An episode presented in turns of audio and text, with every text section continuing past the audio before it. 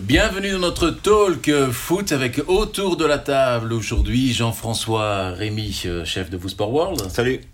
Et Jonas Bernard, l'un de nos spécialistes foot euh, au soir et à Sudinfo. Alors on va tirer une sorte de bilan, voire de pré-bilan de, de la saison 2022-2023, sachant que bah, tout va se jouer pour le titre ce dimanche. Un, un championnat qui va se terminer en apothéose, trois clubs qui peuvent encore être champions. C'était plus arrivé depuis 1999, 24 ans. Alors l'Antwerp, Genk ou l'Union, bah, qui va être champion? Jean-François euh, je peux pas faire la passe à Jonas tout de suite, non. Euh, donc, euh, bon, euh, c'est vraiment compliqué. Je ne sais pas. Je ne sais pas qui sera champion. La seule équipe qui a son sort entre ses mains, c'est l'Antwerp.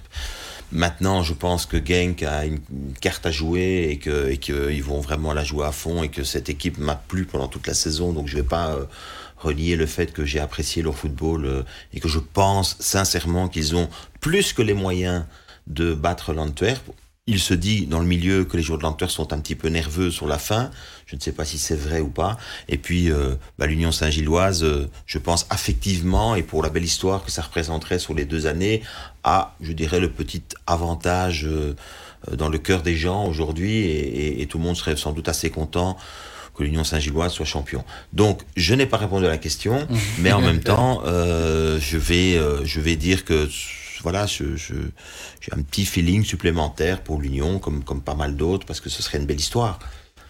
Voilà, mais, mais c'est compliqué, c'est vraiment impossible à dire, parce que dimanche, il peut tout se passer, d'autant que quand on voit, et, et c'est pas pour ne pas répondre à la question, mais quand on voit comment c'est le déroulé le match de l'Union à l'Antwerp, bah, ça nous rappelle que le football est quand même un sport très particulier, et que même quand tout est, semble perdu et qu'on a l'impression que, que ça va être une véritable catastrophe, ben non, il euh, y a ce petit euh, petit truc de chance qui, qui a souri à l'Union le week-end dernier. C'est même pas un beau but, c'est un but de raccro comme on dit. Mmh. Et, euh, et, voilà. Donc est-ce que est-ce que cet élément-là fait que ce dimanche ils auront encore un, un petit petit truc de chance en plus?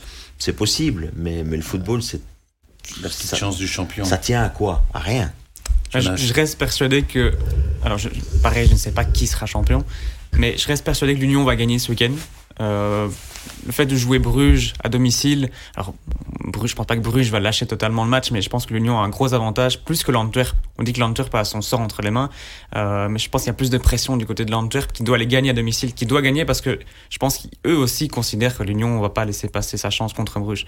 Donc, à partir de là, je pense que l'Union a un avantage et c'est pour ça que moi je les verrai champion. Après, encore une fois, euh, tout peut se passer, mais pour moi, ça sera plus compliqué pour l'Antwerp euh, ce week-end. J'ai envie de dire que ce week-end, c'est plus un match où la tactique aura peut-être moins d'importance que l'aspect mental. On l'a vu ici sur les, les, dernières semaines. Il y a deux exemples types. On se dit que c'est fait, et puis finalement, euh, il craque en, dans le dernier match. C'est forcément Dortmund face à Mayence qui perd le titre alors qu'il doit gagner à domicile, alors qu'il venait de gagner 6-1 contre Wolfsburg et 5-0 contre Gladbach on se dit Mayence, ça va être que une, une, une, une formalité. Une formalité. Et il y a le mmh. cas aussi de la Gantoise, qui doit gagner contre qui, qui était déjà condamné, et le Quack. Donc, on a l'impression ici que l'Union, en tout cas, part avec un avantage psychologique par rapport aux autres. Vrai ou pas vrai? Oui, ça nous rappelle d'abord que c'est loin d'être une science exacte. Hein, le football, mmh. c'est quelque chose de très euh, très particulier quand même. J'ai envie de rajouter que, évidemment, que dans les ingrédients euh, de, de, la réussite en football, il y a le mental. Le mental, c'est capital. C'est sans doute le, mmh. le, la chose numéro numéro une. Mais on parle de quoi quand on parle de mental? Mmh. C'est-à-dire que le mental est au service de tout, et y compris au service de la de la tactique. Euh, tu parlais il y a un instant de, de Dortmund. Mmh. Moi, je suis d'accord. Sauf que la faillite à Dortmund, c'est pas une faillite mentale. Ils avaient envie de le gagner, ce titre. Mmh. La faillite est une faillite tactique pour le coup, c'est-à-dire qu'en fait ils ont très très mal joué tactiquement les coups, notamment sur les transitions, les reconversions, ils ont offert des espaces complètement aberrants aux joueurs de, de, de Mayence. Donc oui, le mental, mais le mental au service de quelque chose. Mmh. Et dans ce cas-ci, au service de la tactique. Je reste convaincu que l'Union Saint-Gilloise, parce que je l'ai dit plusieurs fois ici dans l'émission, oui, l'Union peut euh, gagner dimanche contre Bruges, oui l'Union, et mentalement ils seront là, et mentalement ils seront prêts, mais ça ne passera que par une structure et une organisation. Et, si, euh, si l'Union Saint-Gilloise, à moins que Bruges n'ait pas envie de jouer, mais si l'Union Saint-Gilloise euh, euh, ce dimanche veut obtenir un résultat, c'est pas en laissant, par exemple, les espaces qu'ils ont laissés à l'Antwerp quand ils ont joué, à domicile. Mhm. Donc oui, évidemment que le mental est une clé, mais c'est une clé au service d'autre chose. Et, c'est vraiment important de le rappeler parce que, parce que ce sera vrai pour toutes les équipes qui vont s'aligner ce week-end. Il faut d'abord être dans son schéma, dans son ADN de jeu, il faut être, être structuré, il faut, faut bien sûr de la concentration, mais il faut, euh, il faut aussi de la structure, de l'organisation, il faut euh, un sens collectif, il faut tout ça pour réussir un match. Euh, et donc, oui, bien sûr, le mental, mais pas que. Ce sera donc dimanche 18h30, euh, l'Union face au club de Bruges et en même temps euh, l'Antwerp qui se déplacera à Genk. Alors on va déjà tirer non pas un bilan, un pré-bilan on va dire euh, de cette saison. Et, ça commence par ben, lundi on va désigner le, meilleur joueur de la saison. Trois joueurs ont été nommés, c'est deux de l'Union Saint-Gilloise, Boniface et Thomas. Et puis il y a Mike Trésor, le meilleur passeur, meilleur donneur d'assist du euh, Racing Genk. D'après vous, lequel des trois mérite d'avoir ce titre de meilleur joueur? Maintenant qu'il y en a trois, il va falloir se prononcer. Les trois le méritent, hein, mais euh, faut vraiment faire un choix et le choix il est personnel. Moi je, je mettrais Boniface, peut-être un peu plus décisif ou plus important que Trésor dans les playoffs. Enfin, encore une fois, c'est difficile. Hein. On peut pas dire que Trésor passe à côté de ses bluffs non plus, mais voilà, c'est plus les deux joueurs qui ont été vraiment fantastiques cette saison, en tout cas dans les, dans les chiffres, mais pas seulement. Et je mettrai un petit avantage à Boniface parce que j'ai l'impression qu'il est voilà, très, très important dans ses playoffs. Thomas, on ne l'oublie pas évidemment, c'est un joueur hyper important, mais pareil, un peu plus gêné par des blessures, euh, moi là aussi. Voilà, mais ça se joue, euh, c'est personnel et ça se joue, ça se joue à pas grand chose. Votre choix c'est compliqué euh, parce que d'abord, euh, d'abord le choix ne me satisfait pas. Mmh. Le choix de trois joueurs, euh, ça me satisfait pas. Je sais pas trop bien comment ils ont été tous les trois. ah, c'est les joueurs professionnels qui ont, oui, mais bon. désigné. Mais voilà les trois qui ressortent. Je, voilà, je, je pense peut-être à l'un ou l'autre profil supplémentaire. Ah, justement, lequel bah, je, je trouve que moi, en tout cas, le joueur qui m'a le plus marqué sur la saison, c'est peut-être un joueur comme Alderweireld, par mmh. exemple sur l'impact qu'il a eu sur son, son, équipe. Donc moi je trouve qu'il manque hmm. euh, dans, dans, le palmarès euh, un joueur comme, comme lui. Hmm. Et puis je suis assez étonné de ne pas voir de joueur de, de, de l'Antwerp. Donc euh, quelque hmm. part, voilà, je sais pas d'où d'où naît cette carence, mais voilà, je suis un peu, je suis surpris. si je dois faire un choix vraiment entre les, les trois, je vais peut-être pas avoir le même avis que Jonas du coup, parce que oui, Boniface, mais je j'en parlerai peut-être dans un autre domaine, Boniface, mais euh, peut-être peut-être parce que parce que je réfléchis collectivement et que je me dis que euh, le joueur qui pour moi cette saison a le plus d'impact sur son mmh. équipe au moment où euh, c'est nécessaire, c'est sans doute Thomas.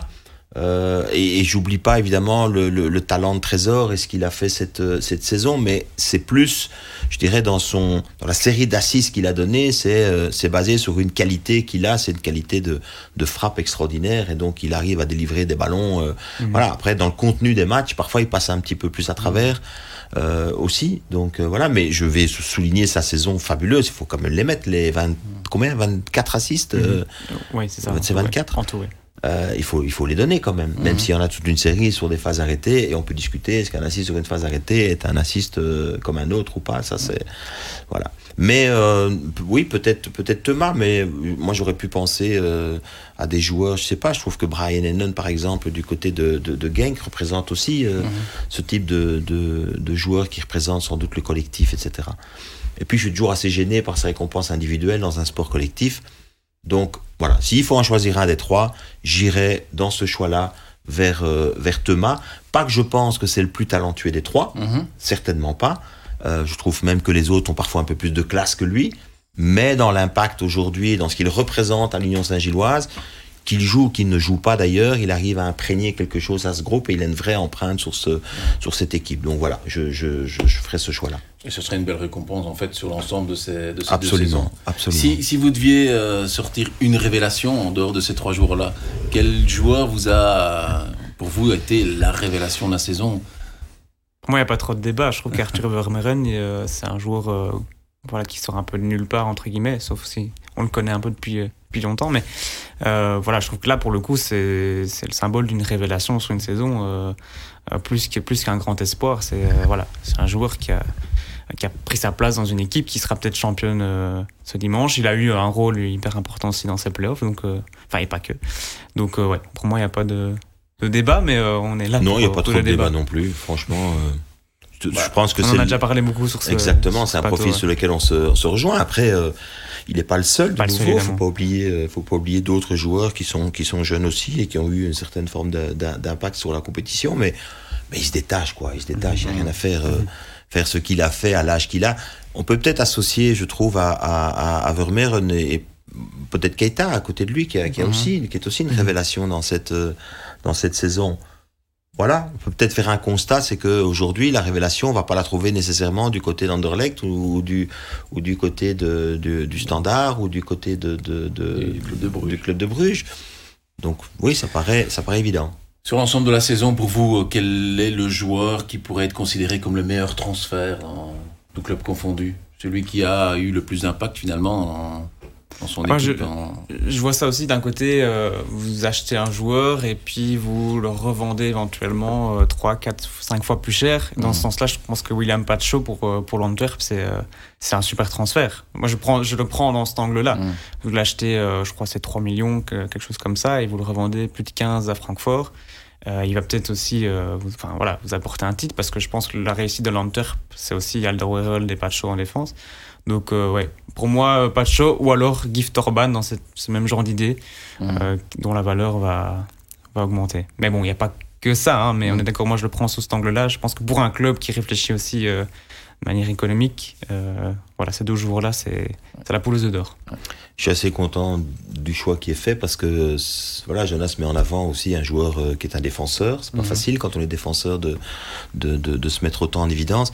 Maintenant, dans cette case-là, je mettrais quand même euh, ben, celui que j'ai pas mis tout à l'heure. Euh, c'est Boniface. voilà. C'est parce qu'en fait, euh, comme, comme je connaissais la question à, l'avance, j'avais déjà mis Boniface. J'avais déjà mis Boniface dans cette dans cette case-là.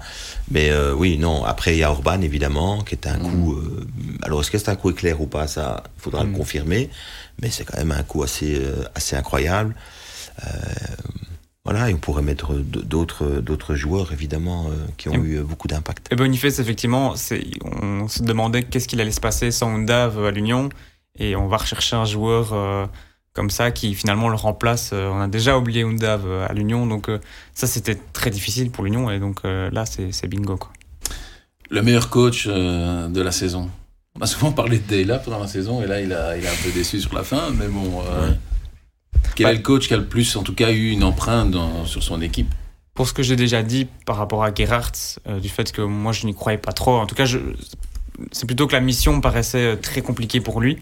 Euh, de reprendre le, flambeau après Mazou, avec une équipe qui voilà entrait dans sa saison de confirmation, qui reste un petit club en Belgique un peu par rapport à la structure.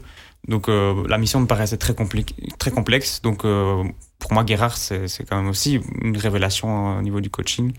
Euh, et donc, euh, chapeau à lui. Donc voilà. Je suis assez voilà, en phase avec, euh, avec ce choix-là aussi. Je. Alors dès là, tout le monde, tout le monde, tout le monde a été un petit peu déçu. C'est quand même, mais c'est important de le rappeler parce que je pense que ça met un coup de pression. Mhm. D'autant plus que je sais même pas si du coup le choix est bon quand on a vu que Bruges deux jours après annonce que ils sont à vendre. Mhm. Voilà, enfin, on verra bien. C'est un choix qu'il a fait et puis euh, il assumera son choix. Euh, mais Gerhardt, oui. Euh, Van Bommel, je trouve quand même, fait un parcours intéressant. Et alors, il y a, il y a Wouter Franken. Et il n'y a rien à faire. Je regardais un petit peu, j'ai retourné voir un peu sa, comment son expérience, enfin tout ce qu'il a fait depuis qu'il est entraîneur. C'est quand même un gars qui a toujours réussi ce qu'il entreprenait. Il a eu euh, plusieurs, euh, plusieurs fois euh, des équipes avec lesquelles il avait des challenges à, à, réussir. Il devait remonter, il devait voilà. Et il a à peu près réussi tout ce qu'il a fait. Mhm. Cette saison aussi, il est à deux doigts, mais voilà, on peut pas, peut pas ne pas souligner quand même son, son beau coaching cette année. Il faut rappeler qu'effectivement, c'est lui qui a fait remonter Malines en, Division 1, qu'il a gagné la Coupe de Belgique avec Malines contre la Gantoise à l'époque. Alors, s'il y a une équipe qui doit nourrir le plus de regrets cette saison, ce serait laquelle d'après vous? Bon, On l'a évoqué, mais euh, Gand, parce que rien que par rapport à cette dernière journée et le fait que finalement j'aurais préféré voir cette équipe de Gand euh, qui a survolé les, les playoffs 2, les mm. Europe Playoffs. Euh, j'aurais voulu les voir dans ce top 4 où je pense qu'ils auraient effectivement eu un, un, rôle à jouer un peu plus que Bruges, parce qu'il y a vraiment une égalité dans cette équipe. Euh, le duo d'attaque, voilà, okay, Per Sorban, moi j'ai eu l'occasion de les voir au, standard quand ils sont venus. C'est une belle complémentarité entre les deux. Donc voilà, mais je trouve qu'ils ont beaucoup de regrets parce que le, les 4, euh, le, top 4 leur tendait les bras et donc euh, ils sont passés un peu à côté.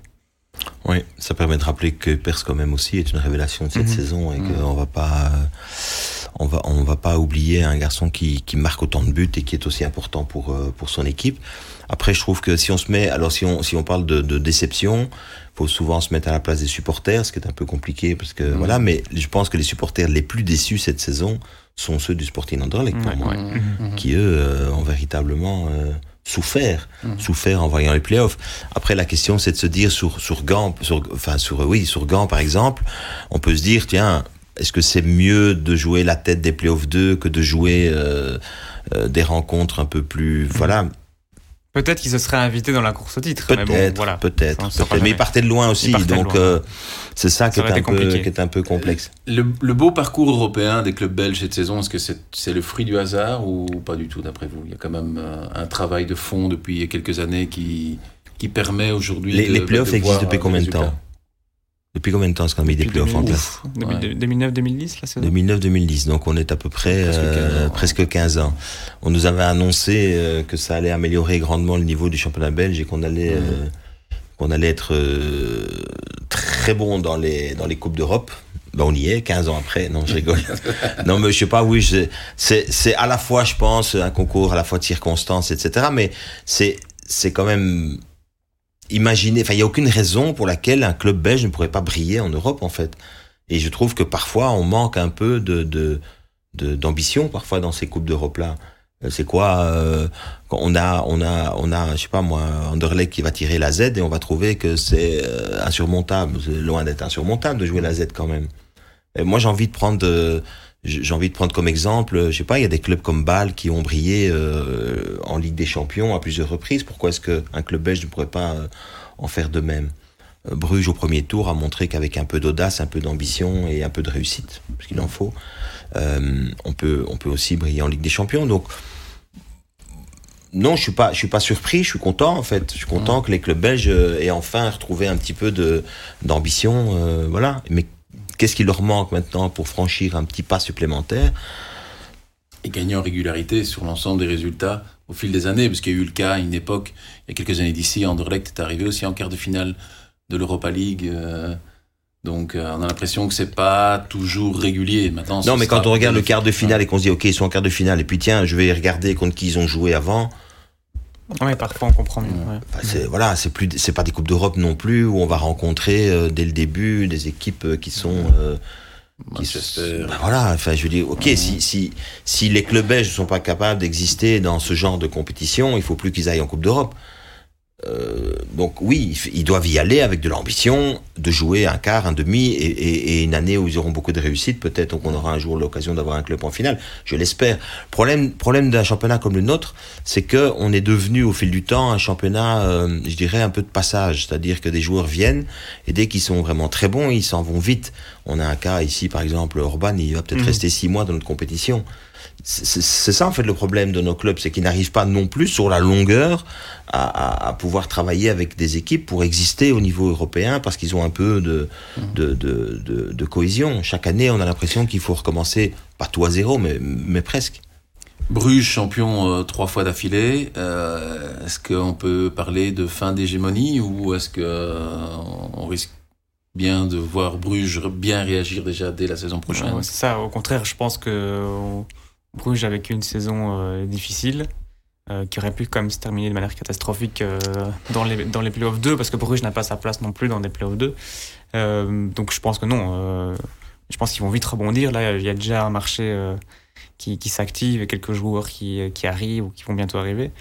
Euh, donc moi je m'inquiète pas du tout pour Bruges, qui reste pour moi le plus gros club en Belgique en ce moment et qui qui va rebondir. Il va à la conférence TIG l'an prochain, on parlait de parcours européen juste avant. Mm. Je trouve que c'est une compétition qu'il faut jouer à fond parce que, oui, alors il n'y a pas des grandes équipes dans cette conférence League, mais euh, on sera très content euh, en tant que Belge de voir un club euh, belge la gagner peut-être la saison prochaine. Donc, donc voilà.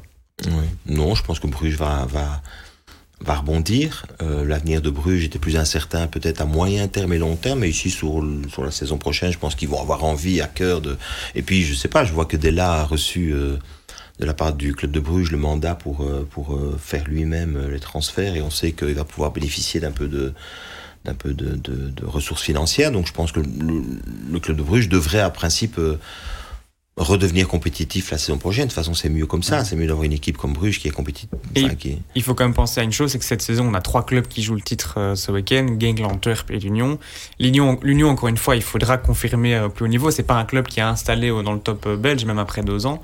Gang, on sait que le succès est souvent euh, cyclique, donc euh, pas sûr non plus qu'ils vont rester à ce niveau-là la saison prochaine. A peut-être l'Hunter, forcément avec les moyens financiers, qui va peut-être se maintenir, mais je pense pas que l'an prochain, il y aura de nouveau trois équipes devant Bruges qui vont lui, barrer le chemin. Mais encore une fois, voilà, c'est pour Bruges, je pense qu'il y a moyen de revenir au premier plan. Après, il faut que la grève prenne aussi avec des larmes, parce que mm-hmm. ça, c'est malgré tout toujours une, une, inconnue. Euh, puis il faut voir aussi quels sont les joueurs qui vont accepter d'aller à Bruges. On parle d'une enveloppe de presque 30 millions hein, qui serait euh, décernée à, à Deyla pour faire ces, transferts. On est loin de l'enveloppe qu'il aurait eu sans doute au standard. Et d'ailleurs, quand on parle du standard, quel bilan on peut tirer de cette première année avec euh, ce nouveau euh, propriétaire qui est 777 Partners? Mais je, pense qu'on peut ne pas être trop sévère avec la saison du standard parce qu'on disait l'objectif c'était le top 8. Bon, ils y sont allés. Malheureusement, ils les ont un peu foiré, on peut dire ça comme ça. Euh, mais le problème, c'est que je pense, je pense cette saison, les exigences étaient quand même euh, pas très élevées dans le, dans le, giron du standard où euh, on a laissé travailler Dayla. On sait qu'il y a un nouveau projet qui se met en place, il y avait beaucoup d'espoir, etc. Donc les supporters ont laissé le club travailler. Et je pense que du coup, la saison prochaine, il y aura beaucoup plus d'exigences et, et c'est clair qu'il faudra être dans les six premiers. Euh, je rappelle que le standard n'y était pas vraiment cette saison, donc euh, euh, ça sera compliqué de, faire partie de ce top 6, mais pour moi, il y aura beaucoup plus de pression l'an prochain et j'espère que le club cet été va faire un peu les efforts pour que cette équipe s'améliore. Parce que là, on a quand même senti toute la saison les limites. On a parfois parlé de top 4, etc. Mais on s'est rendu compte que, derrière les, les 4 premiers plus gants, voilà, le standard était quand même en dessous.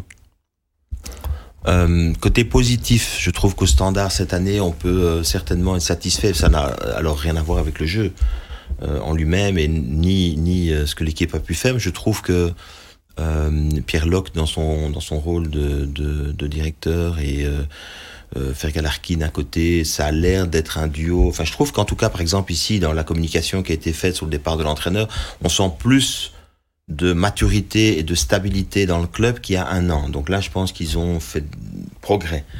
Euh, sur le rôle réel de 777, j'avoue que à titre personnel, j'ai encore un grand point d'interrogation, mais ça va au-delà du standard. Je trouve qu'il y a un phénomène qui est en train de se mettre en place dans le football international de tous ces fonds d'investissement qui viennent euh, dans des clubs de football sans réellement sortir l'argent, sans réellement... Enfin, il y a un dossier à faire. au fonctionnement du club. voilà, il y, a un dossier euh, très sérieux à faire là-dessus. J'en suis vraiment incapable. Euh, comme ça, en, sans, sans, creuser un peu plus, parce que je suis pas nécessairement un financier à la base et il y a des choses peut-être qui m'échappent.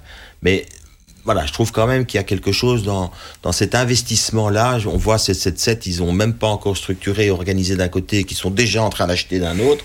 Donc tout ça euh, me laisse un peu perplexe par rapport euh, au vrai projet sportif. Mais, mais, mais, ils ont quand même fait des choix euh, d'hommes, on va dire, euh, que, que, que je trouve positifs. Donc je vais retenir quand même dans l'extra sportif, dans, le, dans, dans, la structure du club, etc., je trouve que voilà, le standard est mieux aujourd'hui qu'il y a un an.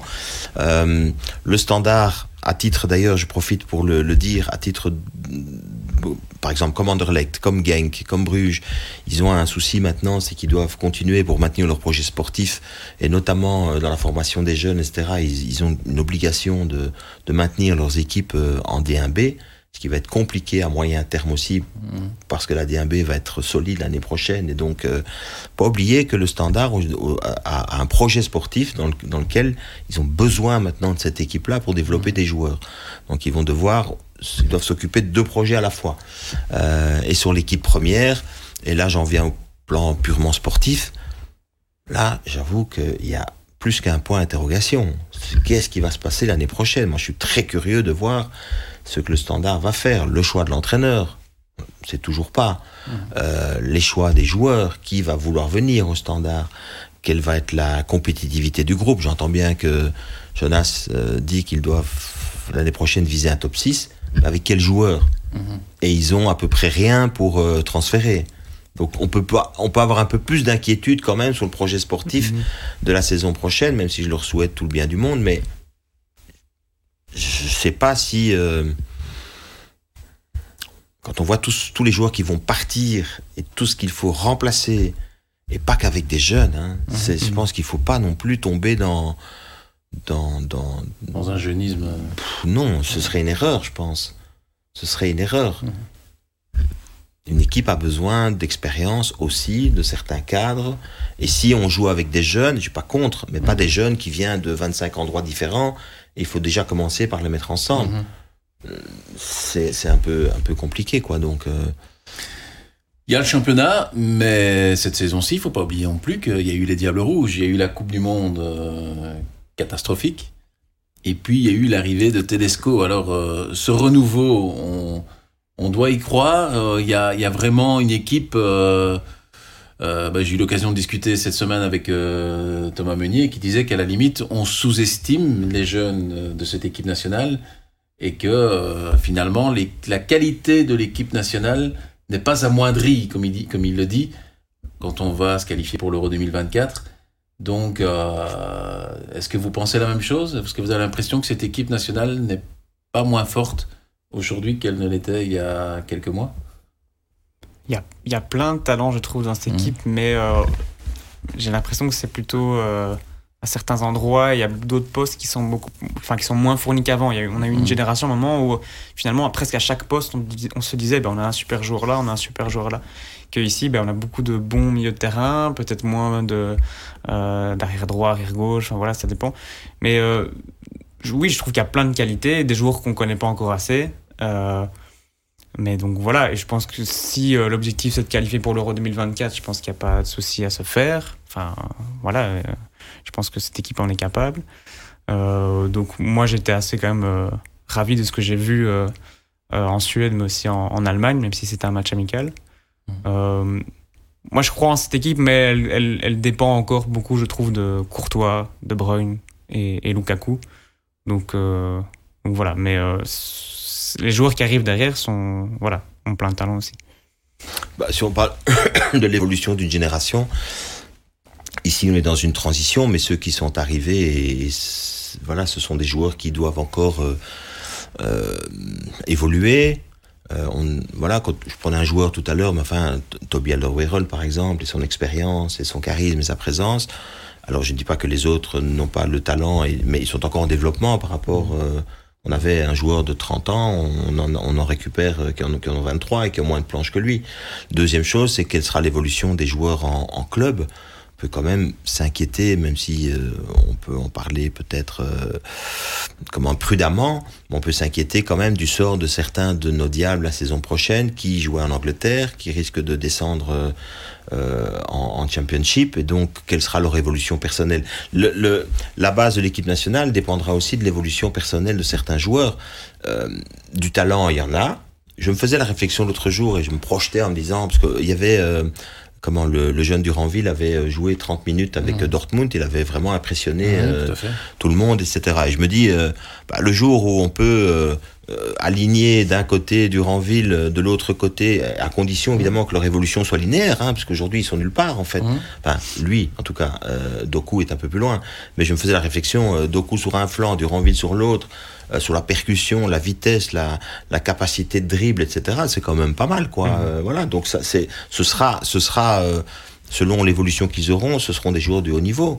Euh, on parlait tout à l'heure du jeune euh, Arthur Vermeeren, ça pourrait être aussi, mais, mais il est nulle part pour le moment. Alors il y a Onana, il y a. Et justement, il y a toute une série- un, un Vermeeren pourrait ou devrait déjà être appelé maintenant en équipe nationale ou est-ce trop tôt? Moi, je pense pas euh, à titre personnel, mais je, je, je- Tu penses pas que c'est trop tôt ou tu penses tu- non, je pense, je, je pense que, que, que après cette saison-ci, il faut à un moment donné aussi que ces jeunes joueurs se régénèrent, Mhm. Voir éventuellement ce qui va se passer avec le noyau U21 euh, pour jouer. J'ai toujours pensé qu'à un moment donné, dans l'évolution d'un jeune joueur, il était aussi important de faire partie d'un projet gagnant. Euh, euh, plus que d'aller voilà et puis après dans un deuxième temps évidemment observer ce qui, ce qui, se- passe en équipe nationale et puis faire, son trou là il sort de une saison où il a été très très bon. Donc il, soit il peut aller observer un peu ce qui se passe en équipe nationale. Ça veut dire ça passe par des entraînements ça passe par des la vie de groupe etc et puis mais à un moment donné, c'est aussi important de ne pas oublier qu'il y a des U21 qui vont jouer un tournoi euh, pour se qualifier pour les Jeux Olympiques.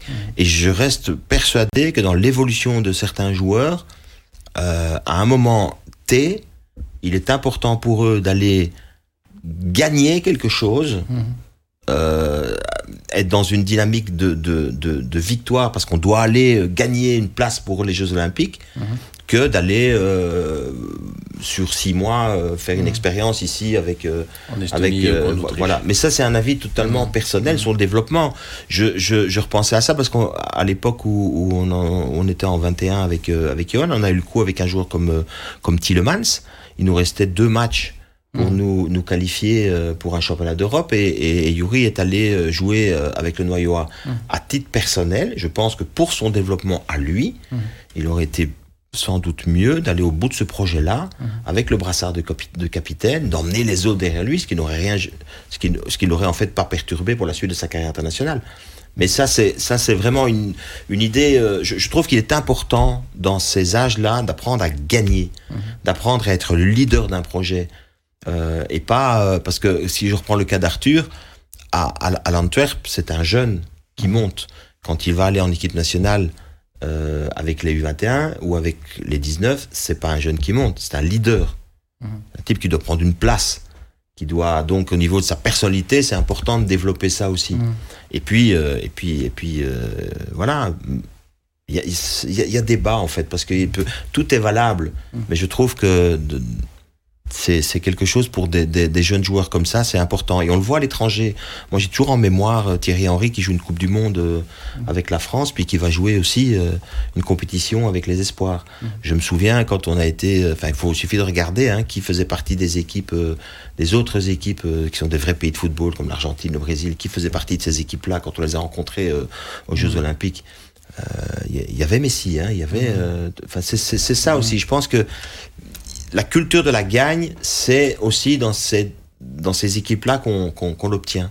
C'est pas un hasard si euh, certaines nations systématiquement remportent ces championnats d'Europe euh, espoir et qu'ils sont aussi présents euh, avec leurs équipes nationales A ensuite. Domenico Tedesco donnera sa sélection euh, mardi prochain, donc le 6 juin. Certains n'étaient pas là au dernier rassemblement. On pense à Torgan Hazard, on pense à Mertens, on pense à Batshuayi. Vous avez l'impression que ces garçons-là vont être repris, notamment les deux derniers que je viens de citer, Mertens et, et ou est-ce que euh, ils rentrent pas vraiment dans le- l'esprit de, de Tedesco? Je pense que Tedesco, lors de son dernier rassemblement, avait été assez honnête en disant que, notamment pour Batshuayi, que euh, s'il l'avait pas repris, c'était voilà, c'était un choix. C'était pas parce qu'il n'était pas en grande forme. Euh, et je pense que Mertens, c'est un peu le même raisonnement aussi. Euh, euh, Dorgan, moi, j'ai l'impression qu'il peut encore apporter quelque chose, mais euh, voilà, je, je pense que Tedesco aussi. Et la période Martinez, on a beaucoup, un moment, enfin, le- la- on avait un petit peu une fatigue à la fin de, de se dire. euh, c'est tout le temps les mêmes. On a- on avait besoin de tourner un peu la page après Martinez. Et je pense que Tedesco aussi a compris. C'est qu'au niveau de l'équipe, il faut aussi tourner un petit peu la page. Alors, pas, pas jeter tous les joueurs à la poubelle parce qu'il y en a encore beaucoup qui sont importants. Et euh, je pense à un mec comme Alde- Alderweireld, s'il n'avait pas choisi d'arrêter, peut-être qu'il l'aurait repris aussi. Euh, mais donc je pense que Tedesco a aussi envie de créer un voilà euh, tourner la page, créer un nouveau projet avec des joueurs d'avenir. Donc je suis pas certain qu'il va forcément les, reprendre, mais euh, il faut pas que des jeunes dans une équipe non plus. Mais euh, je pense que ses leaders, il les a, il les a déjà. Oui, ce qui est compliqué pour cette sélection ici au mois de juin, c'est qu'il ne faut pas oublier qu'il y a certains joueurs qui sont internationaux, voire qui pour, potentiellement pourraient être repris euh, en, équipe nationale ou en espoir, mais qui n'ont plus joué depuis un moment. Hein. Mhm. Ceux qui sont au Sporting Anderlecht, mhm. c'est non mais c'est pas simple pour un sélectionneur mhm. non plus. Et puis il y a les dynamiques euh, personnelles des joueurs. Euh, là où il y en a un qui va par exemple descendre de première ligue en championship, il y en a un autre qui va monter de championship en première ligue. Vous faites quel choix euh, ça, ça, appartient à l'entraîneur. On n'est pas dans la tête de, de Telesco et, je suis incapable d'y être. Je me dis simplement que je rejoins assez ce que Jonas disait maintenant. Il a été clair aussi et qu'il n'a pas donné, me semble-t-il, il n'a condamné personne. Euh, il, a, il, a, fermé la porte à personne parce que ça, ce serait pas nécessairement malin, mais quelle serait la raison pour laquelle aujourd'hui, euh, je ne sais pas moi, euh, il ferait le choix de dire tiens, je vais reprivilégier Batshuayi par rapport à, à Openda qui fait une saison euh, plus qu'extraordinaire. Bah, ce serait éventuellement qu'Openda aille avec les 21 et que voilà. Mm-hmm. Mais ça m'étonnerait que son, son statut aujourd'hui est quand même un statut bien acquis. Mm-hmm. Donc oui, Mertens c'est 69% de temps de jeu cette année. il est il est champion. Mais voilà, je, ne pense pas que ça va dans la tête de Tedesco faire évoluer grandement son statut. Mmh. Bah, tu vois, il a moins de 50% de temps de jeu cette saison, donc il n'y a pas de raison euh, non plus que ça fasse euh, euh, la différence. voilà, Torgan, Torgan a une saison un peu compliquée quand même cette mmh, année-ci, mmh. donc voilà, c'est. Et puis ne pas oublier non plus des profils qui n'étaient pas dans la sélection, mais qui vont peut-être s'y retrouver maintenant. Je pense à Doku principalement, qui termine bien la saison avec, euh, avec Rennes et qui pour le coup est un vrai joueur d'avenir pour l'équipe nationale. Donc, euh, ouais, non, c'est tout ça. Si, avec des si, euh, on met Paris en bouteille, mais si l'équipe nationale confirme les beaux résultats et aussi la manière de jouer face à la Suède et face à l'Allemagne, si elle réalise une d'aussi belle performance. Est-ce qu'ils vont être champions du monde? Non. non, mais est-ce que euh, c'est une question que j'ai posée à, Thomas Meunier, justement. C'était les trois dernières compétitions, euh, Coupe du Monde, Euro. Euh, on partait avec un statut d'outsider, voire de favori. Est-ce que la Belgique peut, dans, avec l'équipe qu'elle a actuellement, malgré les départs de Witzel et Denazar, Toby Alderweireld, Mignolet dans une moindre mesure, est-ce qu'elle peut, est-ce qu'elle repartirait avec un statut un vrai statut d'une équipe qui euh, peut, aller s'imposer. Peut-être plus avec ce statut de, de favori ou presque. De favori. Après, moi, il me disait que c'était ces statuts, c'est beaucoup de blabla, hein, mais.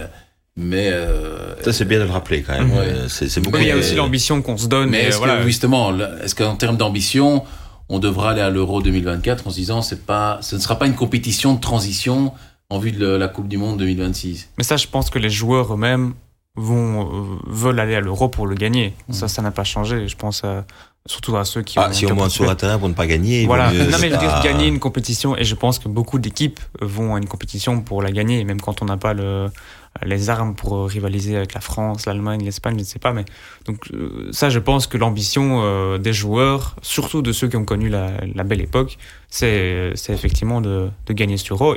Ils peuvent le faire. Moi, je trouve qu'on effectivement qu'on a une équipe. On a parlé de euh, Doku, des, euh, moi j'aime bien aussi un Bakayoko, enfin Openda aussi qui pour l'instant cartonne. Donc euh, oui, cette équipe-là, elle, elle, est capable de faire quelque chose à l'euro, oui. Euh, Mais pour être clair, j'ai envie de dire que on avait l'impression qu'après la Coupe du Monde au Qatar, on se disait, on est reparti pour 10 ans de disette, ça va être la catastrophe. Mais c'est, je suis, d'accord, mais c'est qui le, le on? C'est ça le problème. C'est qui le on? Comme moi, quand on utilise des phrases, euh, on dit, on dit souvent on avait l'impression. Mais hum, je sais pas, euh, moi je peux vous dire qu'à la, à la, fédération, les gens n'ont pas cette impression-là. Il y a du talent derrière et, il y a un travail qui est fait. Enfin, c'est un processus logique. Après, ce qui, ce, qui est important, je vais mettre deux choses euh, mmh. séparément. Un, la situation de l'équipe nationale dépend de l'évolution personnelle des joueurs dans leur club. Mhm. Quelle sera la situation des joueurs, notamment ceux qui sont un peu plus en difficulté maintenant, dans un an? Où seront-ils? Comment auront-ils évolué? Quelle sera la dynamique pour eux, leur dynamique personnelle? Ça, c'est la première chose. Leur situation, la situation des joueurs dans leur club. Mhm. Ça dépend, c'est évidemment très important. Et puis après, deuxième chose pour gagner un tournoi, c'est la dynamique de groupe au moment où on est là, au moment T. Je reprends, euh, je fais un petit bond en arrière. Au moment où on va à, la Coupe du Monde ou au dernier deux grands rendez-vous, de, là, on va pas se mentir, on est allé avec trois éclopés chaque fois, mhm. et c'était nos, nos, nos, meilleurs joueurs. Donc ça aussi, ça, ça, ça, ça joue évidemment sur euh, sur la suite. Euh, on, est, on, est, on est tous derrière euh, cette envie que, que, l'équipe soit performante demain, mais ça va dépendre de savoir où les mecs signent dans les X prochaines années, dans quel type de club ils jouent. Enfin, je pense à, Thomas, c'est un bel exemple. Parce que Thomas, euh, si par exemple il arrête ici à Dortmund, mais si par exemple il concrétise un, transfert, j'en sais rien moi, à Barcelone, pour dire mhm. quelque chose, puisque Barcelone a quand même sondé le terrain à l'une ou l'autre reprise, bah, le voilà relancé euh, mmh. dans, dans, une dynamique super positive. Les autres vont devenir quoi? Je parlais de ceux tout à l'heure qui basculent en championship. Est-ce qu'ils restent là? Est-ce qu'à un moment donné, ils vont aller trouver un autre projet? Est-ce qu'ils vont continuer leur évolution euh, personnelle? C'est de ça qu'une équipe nationale mmh. dépend. Et puis après, une fois qu'ils ont tous leur expérience individuelle, personnelle, etc., c'est les mettre ensemble et avoir la dynamique de groupe au moment T et un peu de chance, parce qu'il en faut dans un tournoi, pour réussir. Je pense que le prochain tournoi, c'est peut-être un peu tôt pour se projeter comme vainqueur, mhm. bien qu'il faut toujours aller pour gagner. Mhm. Mais euh, en devenir, euh, il y, a de, y, de, y, y a de fameux joueurs, quoi. Y a, y a... Mais ça dépendra de leur évolution personnelle. Où vont-ils jouer? Comment vont-ils, entre aujourd'hui et, et dans 2-3 ans, 4 ans, comment vont-ils progresser? Le, théâtre d'aujourd'hui n'est plus le théâtre d'hier, quoi. Mhm. Euh, y compris s'il avait été impressionnant à Ostende, aujourd'hui à Rennes, il a encore franchi un palier, et demain, mhm. il devra encore, pour le niveau international, en franchir certainement un ou deux. Donc c'est tout ça, quoi, qui est, qui est, qui est à mettre évidemment en, projection, et qui est pour une équipe nationale, c'est vraiment le l'élément clé, quoi. Et, puis, euh, et puis après, c'est le rôle de Tedesco de prendre les meilleurs, de les mettre ensemble, par complémentarité, enfin peut-être pas toujours les meilleurs en fait. Mm. Chercher la complémentarité, chercher à avoir une identité de jeu, un style, développer quelque chose, et puis surtout avoir le soutien des joueurs dans son projet. Mm. Et, à ce moment-là, enfin le football, euh, c'est évidemment une part de talent et de qualité, mais c'est aussi euh, comment je veux dire ça, le l'identification à un mm. projet collectif. On dit toujours que le football, il n'y a pas pire euh, sport individuel, mais à un moment donné, ça passe par un collectif qui doit travailler ensemble. Donc c'est vraiment, c'est ce, seront tous ces petits détails, tous ces petits curseurs, etc.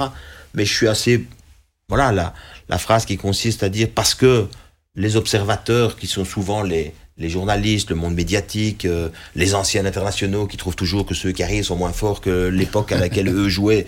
Et voilà, non, on est dans une évolution, on est d'ailleurs dans un football qui évolue, qui change, euh, dans lequel aujourd'hui l'aspect de la vitesse, par exemple, euh, est extrêmement important.